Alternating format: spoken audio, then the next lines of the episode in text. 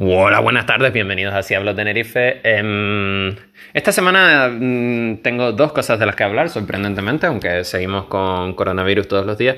Y de hecho, una es relacionada con el coronavirus. Eh, empecemos por esa. Eh, ¿Están todo el mundo preocupado? Porque no hay suficientes rastreadores para parar los casos de coronavirus. Primero, eh, ¿qué coño van a hacer los rastreadores o las apps móviles o en parar el coronavirus? Como muchos pueden saber que se contagió, pero pararlo no lo van a parar. Y segundo, mm, vamos a ver una cosa.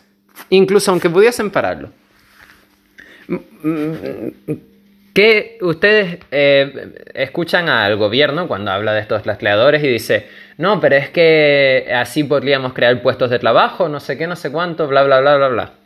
Pero luego, escuchas al gobierno también y sus ofertas para los rastreadores son, eh, tienes que ser rastreador voluntario o incluso obligan a enfermeros, en plan de, bueno, pues aparte de tu trabajo de enfermero tienes que hacer de rastreador también. Y mm, lo más importante, imaginemos que contratan a todos estos rastreadores. Cuando se acabe el coronavirus, ¿qué van a hacer con esos rastreadores? ¿Los van a echar a la calle de nuevo? Bueno, a muchos sí, pero no a todos. ¿Y para qué queremos todos esos rastreadores luego? Eh, eh, no sé si la gente tiene en la cabeza, eh, el público general, no, no hablo de ustedes, queridos oyentes. no sé si tienen en la cabeza que los espías son como salen en las películas de, de James Bond y de todas estas cosas, que son unos señores con unos gaches y artilugios y que se meten en tus ordenadores de formas mágicas y y especiales, pero en realidad mm, gran parte de los espías es, es, ingeniería social, es perseguir a gente, es escuchar desde una caravana eh, sentado y mirar con unos prismáticos desde una, desde una caravana sentado. Es hacerte pasar por alguien que no, eres y, eh, que no eres y hacerte coleguita de la gente a la que quieres espiar. Es simplemente estar ahí haciendo que lees el periódico pero escuchando a los políticos que están sentados en la mesa del lado comiendo gran parte del espionaje es eso, porque mucha gente no tiene cuidado. Mucha gente eh, eh, está en su Facebook y ve un post que dice, ¿cuánto me conoces? Y ese post que dice, ¿cuánto me conoces? Dice, eh, ¿cuál es tu el nombre de tu primera mascota? ¿Cuál es el nombre del padre de tu padre? ¿Cuál fue la primera calle en la que viviste? ¿Y saben sorprendentemente qué otras cosas son las que tienen esas preguntas? Las preguntas de recuperar tu contraseña. Eso, eso es lo que es el espionaje.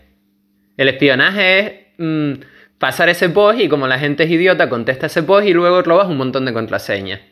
Y el espionaje es lo que están haciendo estos rastreadores. No, no, solo le están preguntando a la gente con quién estuvo. Exacto. ¿Para qué quieren saber con quién estuve? ¿Para qué quieres perseguirme? ¿Para qué quieres luego ir a donde estuve a preguntar si de verdad estuve con esas personas? A preguntarle al del restaurante quién más estuvo aparte de él. Y estás cogiendo datos míos con justificaciones no reales. Estás cogiendo datos míos diciéndome, no, lo hago por tu propio bien, lo hago para protegerte, lo hago... Eh, mierda. No. No me los estás quitando voluntariamente, entonces no sería espionaje. Me estás mintiendo sobre el aspecto de para qué quieres esos datos, para conseguírmelos. Entonces, al final, por mucho que sean preguntas, o aunque no sean preguntas, si es perseguirte o mirar en tu tarjeta de crédito dónde has comprado y entonces ir a los sitios donde, donde aparecen en tu tarjeta de crédito y preguntar en esos sitios si estuviste, sea como sea. Es espionaje porque no te los estoy dando yo voluntariamente, te los estoy dando engañado te los estoy dando pensando que va a servir para protegerme. Y mm, todo ese montón de espías que están contratando, no, es que necesitamos mínimo un rastreador por cada 400 personas. No todos se van a quedar ahí, pero muchos se van a quedar ahí. Muchos se van a quedar ahí. Encima se van a quedar ahí en condiciones ridículas porque les están pidiendo que vayan a trabajar de gratis, que vayan a trabajar de voluntarios. Y luego dicen, no, es que mm, hay que subir el sueldo mínimo porque la gente no puede trabajar si no es por un sueldo digno, ¿no? Es que, mm, sí, y tú a tus espías ni siquiera les pagas, hijo de puta. No solo quieres tener al mundo controlado, sino encima no, no eres fiel a tus propios principios, no eres fiel a tus propias mierdas. Tienes a gente trabajando de gratis para espiar a otra gente y mm, que unos se mm, espíen a otros y se echen culpas a otros. Básicamente pones a, la gente peleándose con la gente, tienes a todo el mundo en tensión. Es lo mismo que los radicales de movimientos de izquierda o de movimientos que mm, no luchan por su idea, sino luchan contra alguien que está en contra de su idea. ¿Por qué tienes que luchar contra alguien? Lucha por defender tu idea, por tus ideales, no, no busques un enemigo. Pero todo es causar que la gente esté en tensión, que la gente esté... Mm, se sienta vigilada, se sienta en peligro y se sienta que todo el resto de gente le odia excepto los de su propio grupo pequeñito. Eso es lo que están buscando. Y eso es lo que van a conseguir con este montón de rastreadores que están intentando poner con la excusita del coronavirus, pero que todos, todos sabemos que se van a quedar ahí cuando se acabe el coronavirus y que van a seguir rastreando a gente cuando se acabe el coronavirus. Y nada, eso, eso es la primera noticia de la que tenía que hablar. Y la segunda es, em, después de pasar por una tan negativa, vamos a hablar de algo positivo y es que Em, eh, eh, la semana pasada el mercado libre, bueno, la semana pasada no, ya lo había demostrado cuando lanzaron el cohete, pero la semana pasada aterrizó el cohete de SpaceX y esto demuestra que el mercado libre puede hacer las cosas infinitamente mejor que el gobierno. Eh, cancelaron el programa espacial diciendo que costaría millones, 26 eh, mil millones al año mantenerlo.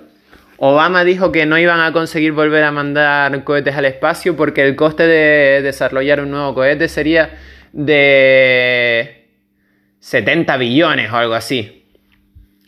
Y llegó, eh, llegó la NASA y dijo, bueno, pues lo que no voy a defender a la NASA porque sigue siendo un organismo público y sigue recibiendo dinero del Estado y esta subasta que hizo la hizo con dinero del Estado, pero al menos la hizo hacia empresas privadas. Así que aunque sea dinero del Estado, los que compitieron y la manera en la que se hizo fue una manera de libre mercado, porque lo que hizo fue, ah, eh, le doy al primero que me consiga un cohete que pueda mandar gente al espacio, eh, todo el dinero que me pida. No puso un límite la NASA. Y llegó Elon Musk y en lugar de los 70 billones que decía Obama que costaban, mandó gente al espacio por un billón. Y gente al espacio por un billón con un cohete que es casi 70% reutilizable, mientras que los anteriores de la NASA prácticamente había que construirlos de nuevo eh, cada vez que bajaban de la atmósfera. Y Elon Musk tiene idea de hacerlo 100% reutilizable. Todavía no está en ese punto, pero es su plan a largo plazo. Y mm, vale, ahora mismo se van a usar para la NASA. Ahora mismo se van a usar para mandar a gente a la Estación eh, Espacial Internacional y dejar de mandar a la gente a la Estación Espacial Internacional con cohetes Soyuz de Rusia de la época de la URSS que fallan más que una escopeta de feria. Eh, los van a empezar a mandar con cohetes de Elon Musk, hechos por una empresa privada, por muchísimo menos que le hubiese costado al gobierno hacerlo. Y, y, y bien, ok. Que esto va a ser bueno para la ciencia porque se van a poder hacer muchos más avances científicos, va a ser bueno para la exploración espacial, va a ser bueno para muchas cosas. Pero la intención de Elon Musk no es solamente eh, que su cohete sea 100% reutilizable él quiere hacer vuelos espaciales comerciales. Eh, es una de sus intenciones. Y que ya tenga el cohete y que ya tenga la tecnología, haya sido gracias a dinero del Estado o no haya sido gracias al dinero del Estado, significa que él ya tiene la patente, ya tiene los diseños.